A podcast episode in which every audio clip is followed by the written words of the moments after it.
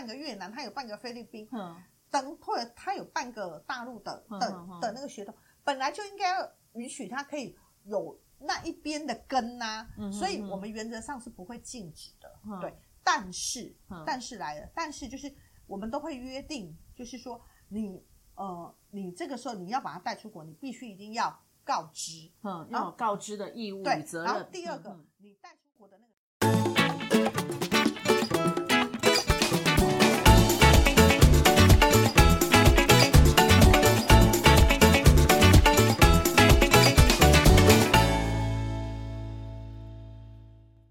嗨，大家好，我是大影子，欢迎大家收听赛底拉律法。在我旁边的是梦玲律师，梦玲律师今天要跟我们一起法律拉力赛。每次我们两个一起拉哈，就会拉出很多很无聊的东西，对，所以才叫拉 力赛、啊。拉力赛，对。那我们今天要拉什么呢？其实我们又要拉艺人，也不能算哎，就是啊，我们也不能害哦，因为其实他给我们很多的话题和联想。对，那我们其实不是要聊他们本身，我们要聊的就是。好，那个江叉叉和福叉叉，哎，这样当一个福原叉，福原叉。好，那那这个离婚案件其实好多年，呃，没有好多年了，就是前一阵子，反正已经已经离完了，嗯，好，也解决了。嗯，可是我觉得我们今天要来聊的几个问题，就是到底小孩何去何从啊？嗯，好，那小孩到底跑到哪里去了？好，然后呢，呃，什么叫做共同监护？好，这个我觉得是我们大家必须要了解的话题。那我先问梦玲律师一个问题：我们常常在连续剧啊看到，就是说、嗯、你给我再多的钱我也不要，我就是要我孩子的抚养权。嗯，不是这样这样的吗？对。那如果孩子抚养权归我，那你就是连看都不能看的意思吗？没有。那争那个干嘛？对，所以我常常会说，监护权它是什么意思？嗯、其实监护权讲白话文就是这个小孩现在是二十，可是明年就变十八了。嗯，在他成年之前，是他所有的狗屁倒灶的事情，你都要负责。嗯，好，举凡讲好一点，权利是说啊，你可以跟他一起同住，嗯、然后你可以呃行使你父母亲该有的亲权。嗯嗯、可是讲难听一点，就是如果他外面闯祸的时候，你也要负责任，负责任，因为你叫做法定代理人。嗯嗯嗯。那为什么连续剧他会这样子演呢？嗯、其实是有几个原因。第一个原因是，很多时候有监护权的一方，嗯、虽然条文上面说，嗯呃有监护权，然后。对方可以有探视权，对。可是其实实物上常常会发现的是，其实，在行使探视权的时候，常常被阻挠。就是我不准你，我可不可以去看一下小孩？哦，没有空哦。对，这边小孩睡觉，小孩洗澡，小孩补习，小孩怎样怎样，小孩上厕所，反正总而言之，你就是看不到小孩。对，因此很多人会觉得说，好像我丧失掉监护权，好像就等于跟这个孩子会脱离了，嗯，连看都不能看了。其实。不是这样，监护权是监护权，可是探视权是探视权。嗯、没有监护权的一方，法院一样会判探视权。嗯，对。那可是重点来的是，那比例是怎么样？对啊，因为一般一般来讲的话，我们常会说同住一方嘛。嗯。那按照我们目前现阶段法律，他在判的时候，嗯、我们讲如果讲说公版的，就是一般行情啦。那行情我们大家就会分叫做呃。平日跟假日，对，那为什么？因为平日基本上小孩都上课，爸爸妈妈都上班，对，所以我们原则上在平日的时候，我们会以不要去打扰孩子为原则，对对对。所以他们在平日的时候，通常会说啊，礼拜一到礼拜五，那原则上就是给某一方，嗯，好，那因为那通常都是监护权的那一方，那个叫做主要照顾者，嗯，然后呢，我们大家都会来约定假日。那假日的话，因为一周一个月大概有四次，对，所以呢，大概就会约隔周。隔周的时候，让没有监护的一方，他可以把小孩带回去过夜。是，然后有监护的一方的话，那就是平日的照顾加上隔周假日，你可以带他出去玩。哦，所以这是有一个规范的，就是这个我们我们一般大概可以去行情。公版，对对对对对对对对对。所以如果说正常一点，对你好一点，你四个礼拜都可以来看小孩。嗯，我不能拦阻你嘛，你有探视权。嗯，那对你不好一点，就是四个礼拜小孩都另有安排。是这样，呃、应该是说，他规定的时候，哎、嗯，所以规定或者是大家的约定的时候，基本上都约定的好好的，就是啊，隔周啊，或者是你每一周啊，哈、嗯，你就可以来来跟小孩带出去啊，然后你可以会面交往。可是我们常常看见，就是呃，很多人用我们所谓的阻挠的剑招啦，阻挠的剑招就是上面有规定，可是我上有政策，我下就有对策。然后我要么就是恶恶毒一点，就是约定完之后，其实小孩我就把他带到外县市去了，我就搬家到外县市去了，哦、甚至于搬出国了。那这个时候，然后你要，你可你可以来看呐、啊，你可以来看呐、啊，只是你来看的时候，那个舟车劳顿就会变得很麻烦啊。这是第一个。嗯嗯、那第二个呢，是他可能他就是他搬家了之后，他恶劣一点，他根本是换了手机，换了联络方式，根本让你联络不到了。哎，这有可能呢、欸，有可能。嗯、所以，我们一般我们在那个呃，你联络不到该怎么办？就我可以可以用各种方式去联联络他，嗯、或者法律有没有办法保障我有探视权？我就得去用什么方式去对？对，因为我们在我们在那个呃协议书或者是法院判决，嗯、我们通常都会约定一个，就是说。如果你搬家，嗯、或者是有联络方式的改变，你都一定要通知对方。是是。对那如果没有通知对方，就视同叫做恶意阻挠，也就视同叫做非友善父母。是是。那这一个或许未来可以成为你要改定监护权的其中一个事由。哦。对 OK。对。所以这个这个是一个。然后要么就是呃，如果没有那么恶劣，可是呢，他他会用一些比较呃迂回的方式，嗯、例如说呢，他就把你。你探视的时候，嗯，小孩我就把他 booking 所有的琴棋书画，哦，哦，我所有的补习、学才艺什么的都靠打球，对对对对对，我全部我都把它 booking 好好的，嗯，对，然后呢，可以你要看小孩可以呀，可是因为他在上课，那嗯嗯啊，因为小孩嘛，你也知道嘛，我们现在现在不可以输在起跑点上，所以呢，可能假日不会只补一科，你的假日的时候我就给你早上一科，下午一科，晚上再一科。那爸爸说：“我到补习班接他，可以呀。”嗯，对。可是你就只能这样看十分钟而已，因为下一个课程你要送他去游泳。对对对，所以所以这个爸爸就变司机了。对，所以这个它就会是一种呃，我们讲的另类的阻挠的一个方法。然后呢，还有就是说呢，那可能呢，哎。我们我们有约定说，那平日的时候可能可以有电话的会面啦，啊，这这些，那他你永远打电话，永远会找不到，找不到，要不然就是永远打电话的时候，他正在洗澡啊，那洗好可不可以再打电话给他？睡着了，他睡着了，嗯，嘿，对，那像哎，我都会编呢，哎，对呀，对，所以呢，像这种他就有可能，嗯，有可能他就会成为一个阻挠的一个方法。那这个算恶意阻挠吗？嗯，如果如果它的频率非常的高。那我要怎么收证？呃，其实这个还蛮好收证的耶。你、嗯、我们我们现在赖我们现在所有的东西，你打电话，然后呢联络不上，你可以录音，你可以录影啊。哦，对啊，哦、所以这这些都算是一个我们讲的比较阻挠的一个部分。对，所以这样听起来，其实离婚要去争小孩的抚养权，好像也没什么意义哈、哦，只是为了小孩要不要跟我同住在一起而已。是不是？对啊，这种感觉其实这个就很重要，就是、嗯、其实通常会争的哈，嗯，妈妈是其实是占比较多数啦，对，舍不得嘛，对，嗯、因为可能也跟我们从小就是孩子就从肚子里生出来，然后我们跟他的依附关系，如果孩子又平常都是我们在管，没有，还有一句话，有一句话叫做“有了后妈就会有后爸”，所以呢就会怕。嗯怕小孩跟着爸爸之后有了后妈，对，爸爸就不一样。可是孩子跟着我总是比较安全，所以就很想要去争小孩的抚养权在我的身上，对不对？对，这这个也是有可能。那但是我常常可能我办案件办久了，我常常我会跟呃妈妈说哈，就是呃如果今天我们在就是孩子能跟我们最好，可是如果孩子跟我们会是我们现在要。离婚要开始重新起步，嗯，孩子我可能没有人照顾，对，我可能呃嗯各样的一个生活费用可能开销会很大，嗯，那这个时候其实我们可能还真的要去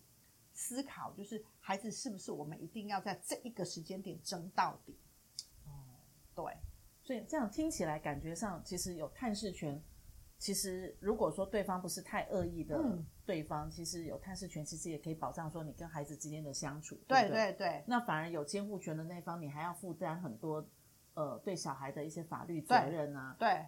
然后还有你，你光那个抚养费用，其实说真的，就算法院，我们常常会讲哦，嗯、就是监护的一方一定要听清楚，嗯、就是监护的一方，我们付给孩子的钱呐、啊，嗯嗯嗯，你你那些从。打开眼睛之后吃喝拉撒睡，嗯嗯嗯，其实你花在孩子身上的钱远超过法院会判对对方要给你的钱，对，一定的。超过超过那个钱，嗯，所以有监护权的一方，常常我我常说你你可能劳心劳力，你又要花很多，而这一些其实因为都是爱，可是这一些如果说你觉得 OK，嗯，那我觉得是可以争，嗯，可是如果不 OK，那我觉得我们可以朝共同监护来。哎，那共同监护，我原本刚刚讲的是共，我要争抚养那个监护权嘛，就给我嘛，对对对，你只有抚养权嘛，对你只有探视权，对对对。那什么叫共同监护？哎。福叉叉、福原叉跟江叉叉不就是共同监护这这一方，所以小孩就被太太带走了。听说带到日本去。嗯、那共同监护是什么意思？呃，其实我们监护权大概有两种，嗯、一种就是单独监护，嗯、就是你要么就是给爸爸，嗯、要么就是给妈妈，就是刚刚讲的那样。然后另外一个叫做共同，嗯、共同的意思就是没关系，我们虽然做不成夫妻，夫妻可是我们还是可以当有爱的父母。嗯，所以呢，那。我们两个共同都担任监护人，嗯嗯，那共同担任监护，可是因为孩子横竖他还是需要有一个主要的一个住的地方啊，对，所以我们可能我们共同监护，然后呢，我们一样约定某一个人当做主要照顾者，是。那可是呢，那这个时候有很多重要的事项怎么办？那我们可能就会有一些重要的事项会约定让这一个主要照顾者，你可能可以单独的。来行使同意权，对，那一般的话，可能就是会有居住的啊，你要住住哪里？第二个，万一他生病的时候，第一个那医疗的话怎么办？那第三个话，教育的部分，那第四个可能就是有所谓的呃金钱，就是那个金钱管理的那个部分。那第五呢，看你要再约定其他的东西。对，那通常共同监护的话，一定是两方关系。还可以沟通，还和睦的时候，才算才来约定。如果两方的关系是连讲连闻到它的味道或听到它的名字，我都要倒弹的那一种，然后讲没三句话就一定是无法沟通，对，我根本无法沟通讨价。其实我根本不会建议用共同监护，因为你这样子你会让。那个战火已经离婚，表示我们应该要执行战火了。可这个时候又会把那个延伸、无限延伸。对，那为什么很多人还是想要共同监护？其实有几个原因哦。第一个原因，如果今天是外籍配偶的话，外籍配偶对，那通常有有时候共同监护，主要照顾者在呃放在例如台湾这方，可是为什么会想要？其实有一种可能，嗯嗯，是因为如果他是在呃共同监护的话，那未来。他可以依孩子当依亲，他人就可以取得在台湾的居住的一个权利。就像说，假设妈妈是台湾人，爸爸是美国人，嗯，那他们离婚了，两边都共同监护，嗯，所以变成说，小孩因着虽然离婚了，共同监护，有可能哪一天也回到美国变成美国人，是这样的意思，对不对？所以这是为了国籍的状况，有一种可能。嗯。然后第二种可能的话，会是因为说，嗯，情感上他。现在大家都会觉得情感上会觉得我不争监护权好像会对不起孩子，嗯、是，然后情感上也觉得我不争监护权好像我就没有这个孩子，所以他会感觉问题对，所以就觉得说那我就来共同监护，起码感觉上我是妈妈或我是爸爸，我对这个孩子还有一个联系的关系，对，嗯，然后第三个呢，就是真的他们双方还不错，真的就是嗯，嗯，我只是。觉得我没有办法跟你再当夫妻，可是我们两个对孩子其实有共同的期待，我们两个对孩子看的那个方向等等都还算是呃很 OK。然后我也希望呃另外一方，因为常常有时候我单独监护的话，另外一方可能就不爽给钱了。嗯嗯。可是共同监护的时候，另外一方还比较甘愿，因为他至少至少情感上他会觉得说，哎，我也有半个监护权。所以有些是站在这样的考量上面，所以他会用共同监护。那我们就看到问题就来啦，共同监护之后，小孩就被妈妈带走了，然后爸爸说他不知道啊。那这就是因为共同监护的问题嘛。如果说当时判是一个单方的监护权，男方有监护权，女方只有探视权，女方就无权把孩子带到日本去了嘛？是不是这样？呃，其实不是哎，应该这样讲，就是其实，在我们这种跨国性的那个婚姻的时候。我们有时候我们在约定就是监护权跟会面交往的时候啊，嗯、我们不太会去制止另外一方不可以把小孩带出国。为什么？嗯、因为因为他就是他有半个日本，或他有半个印尼，他有半个越南，他有半个菲律宾，嗯，等或者他有半个大陆的的的那个血统，本来就应该要允许他可以有那一边的根呐、所以我们原则上是不会禁止的。嗯、对，但是，嗯、但是来了，但是就是我们都会约定，就是说你呃，你这个时候你要把他带出国，你必须一定要告知，嗯，要有告知的义务对责任。然后第二个，嗯、你带出国的那个时间，通常都是你允许你可以会面交往的时候。例如说，我们有比较长时间的会面交往的时候，嗯、当然都是寒暑假。对。对，所以我们通常都会把这个东西把它定清楚，嗯、就是在寒暑假的会面交往的时候，因为比较长时间，嗯、所以你可以回出国。可是你出国，你一定要告知我，然后你回来，对，你要告知我，嗯、呃，你什么时候出去，什么时候回来，你要告知我你去的地方，嗯嗯，然后你要告知我你的联络方式，是，然后因为这因为这些东西非常非常的重要，所以这个东西是我们会写在协议书里面，或者是。法官在判的时候，他应该会去把这个部分要把它写进来的。所以，如果我们我们现在不清楚状况了，如果说就呃新闻上写的，嗯，那又照到你刚刚讲的，这个应该在离婚协议书上面应该都会有写的，嗯，一个状况。嗯、那他们当时离婚闹得轰轰烈烈，嗯，所以觉得我我认为这个你这个基本的门槛应该是会写在离婚的，应该是会那个协议书上面的。嗯、但是呢，诶，的确孩子就这样子。听说是不告而别，然后哦没有告知的状况下就带回到日本了。嗯，那这样子的话，对于江先生来说，他可以取得一个呃证据，说你是一个恶意的一个呃权利，所以未来我想要把你原来的共同监护权拿回来，变成监护权在我身上嘛？可以这样做吗？呃，还蛮常人用这样的方式，呵呵呵就是说，因为因为这个时候都就表示都是非友善父母，是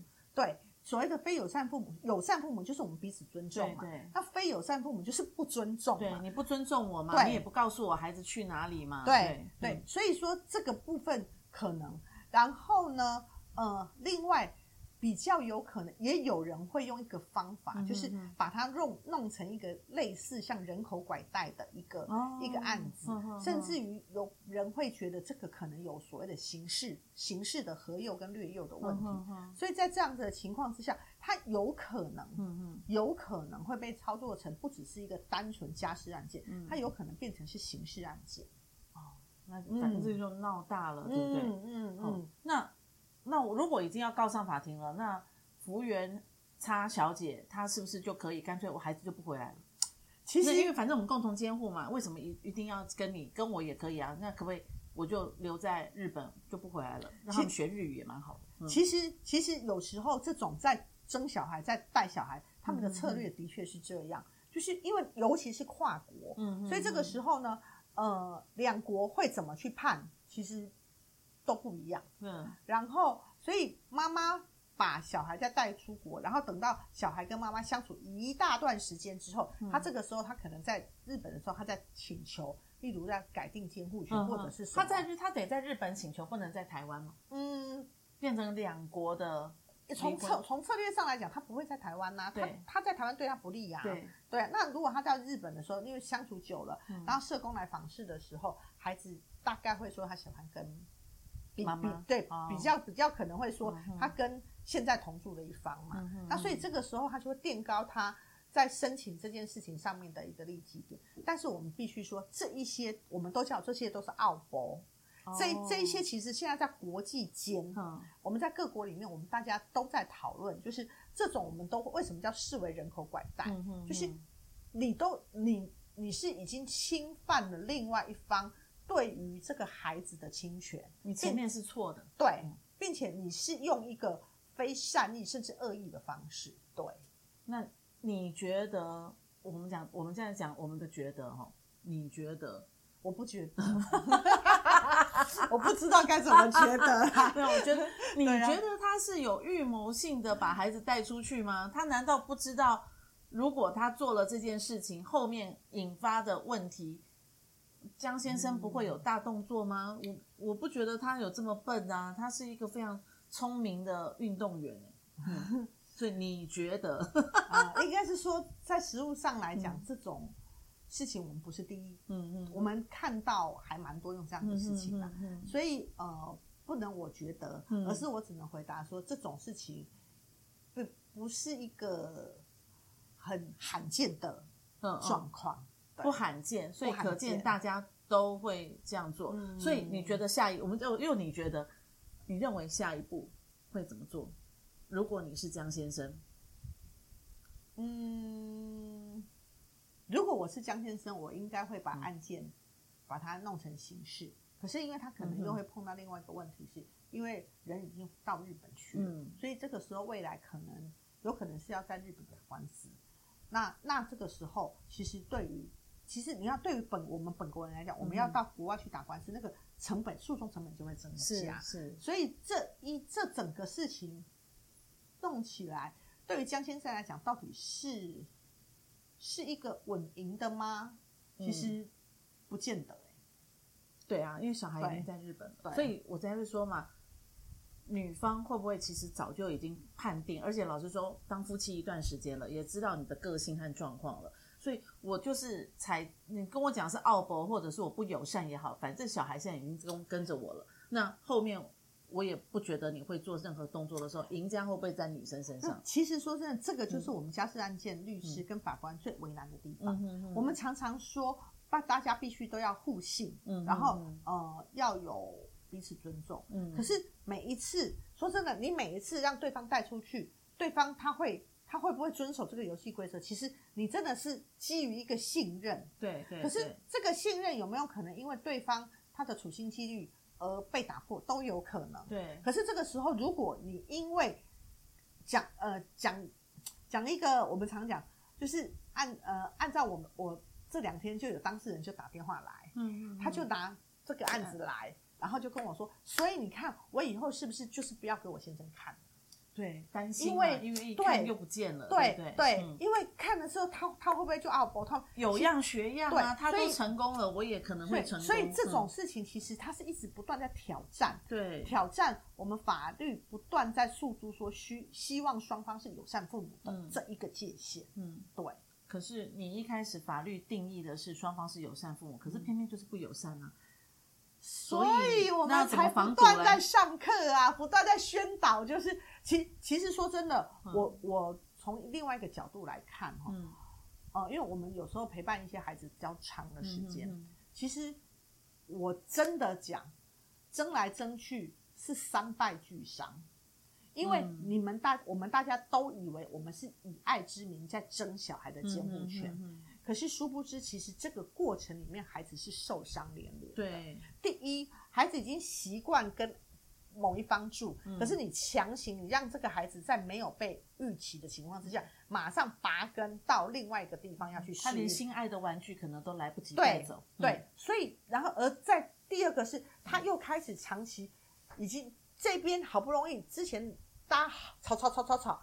吵孩子已经开始安定了，现在又到那边去，那边又要开始吵吵吵吵吵。嗯、然后，如果各自又有各自的情爱，对，各自又有各自的伴侣，对。然后这些孩子，他到底未来你争完之后，你到底是要放在哪一个地方去？所以这一些争取来，我们常说争取到最后，最后是三败俱伤。并且最可怜的其实不是父跟母，最可怜的是孩子。对，所以其实换个角度来想，假设孩子是在没有预知的状况下被妈妈带回到日本，嗯，连好同学都来不及告别，对啊，好心爱的玩具没有办法拿，对，好连哦，原来我下我的暑假，他还担心我我回来之后我暑假作业都还没写。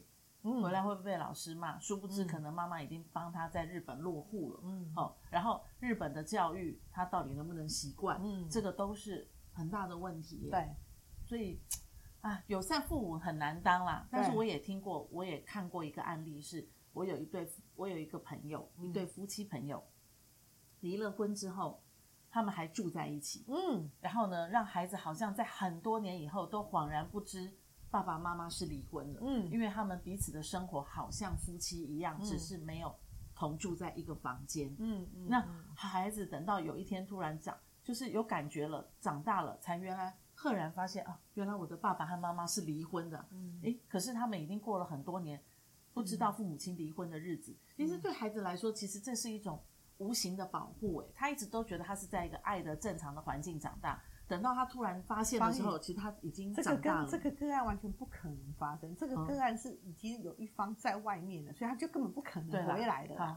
所以拉回来，拉回来，拉回来。对，某可能诶，某可能的代际不可能发生在对对啦对对艺人的身上。对啦，所以你这样讲嘛，所以友善夫妻这这个四个字就不可能在他们的身上嘛？呃，这个是我们希望的啦。那最后一个问题，这会不会演变成一个中日的事件？我们台湾人总是要把自己的孩子拿回来呀、啊，怎么可以让？虽然日本也是很好的一个友友善国家，但是我们怎么可以让自己的孩子呃不姓江嘞？好，姓到 什么什么去嘞？所以中台湾的孩子一定要回到台湾本土啊！这这个会不会变成是又又拉高一个层级，变成是一种国际社会安全？魏志平。我们现在要用外交语言了，不能随便乱讲话，不能随便乱讲话了。好啦，好，我们今天就聊到这边。对对对，好，我们我们敬请期待啦，因为我们也不知道说接下来演变成怎么样子。嗯、那我们也希望说他们能够好好的对谈。不过我觉得我们今天了解到一个，就是其实也不用像连续剧演的那样嘛，拼死拼活一定要有有赡养。哎，我真的觉得不需要。我每次都跟妈妈讲说。嗯所以有快乐的妈妈才会有快乐的孩子。所以这会不会是连续剧引起的后遗症嘞？其实我们就会发现，连续剧拼死拼活，我无论如何哦，怎么样，一定要把小孩抚养权拿在手上。可是听起来好像，如果说双方是一个和睦相处、和睦的、友善的离婚的状况下，其实好像也不用走到这一步嘛。对啦，是但是重点是，呃，离婚要和睦，其实基本上比例不高啦。所以我我觉得，如果说真的要要编剧哈，其实还是要跟。律师多多研究一下，真的，每次那个编剧，我就觉得就编下去，编下去之后就影响社会大众，哎，然后大家都很想要去争先护权，对，殊不知其实为了自己好，为了孩子好，还有很多条路可以走，哎，对，好，好，我们今天学到了，不用那么强求监护权了，因为孩子永远会长大的，嗯，你只要爱他，孩子还是会爱你的，对不对？好，今天拉迪赛要拉到这里喽，我们下一次再跟梦玲律师一起法律。